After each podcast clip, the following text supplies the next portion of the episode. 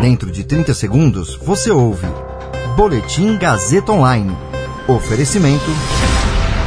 Se você tem muito o que dizer e quer escolher uma profissão para dar voz às suas ideias, a Faculdade Casper Libero é o seu lugar. Jornalismo, publicidade e propaganda, relações públicas, rádio, TV e internet. Todas as possibilidades abertas. Acesse casperlibero.edu.br e conheça as infinitas rotas que o mundo da comunicação oferece. Comunicação é mais do que uma escolha, é um modo de existir. Agora você fica bem informado e atualizado. Está no ar o Boletim Gazeta Online. Anvisa libera medicamento para tratar Covid e dá registro definitivo para a vacina de Oxford. Câmara aprova em segundo turno PEC que viabiliza a retomada do auxílio emergencial.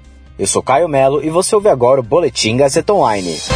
A Anvisa anunciou hoje o registro do primeiro medicamento para pacientes hospitalizados com Covid-19, o antiviral Remdesivir, que ainda está em estudos. Esse medicamento é um antiviral usado de forma intravenosa, ou seja, ele é injetado. Ele funciona impedindo a replicação do vírus. O medicamento poderá ser usado, segundo o registro, em adultos e adolescentes com mais de 12 anos e que pesem pelo menos 40 quilos, que estejam hospitalizados com quadro de pneumonia e que requerem administração suplementar de oxigênio, mas desde que o paciente não esteja em ventilação mecânica. Ainda hoje, a Anvisa também informou que o registro definitivo à vacina de Oxford contra a Covid-19, com etapa de fabricação no Brasil. A vacina é a segunda a obter o registro sanitário definitivo no país e já teve o uso emergencial liberado em janeiro.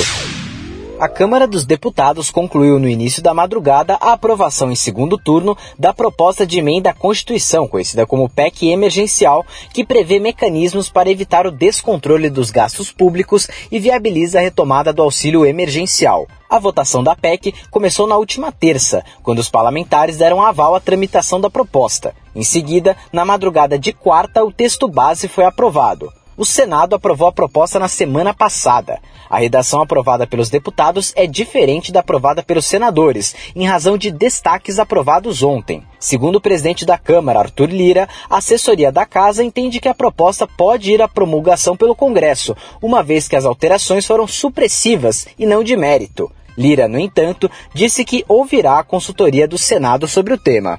Na avaliação do parlamentar, as mudanças feitas pela Câmara não alteram a essência da PEC.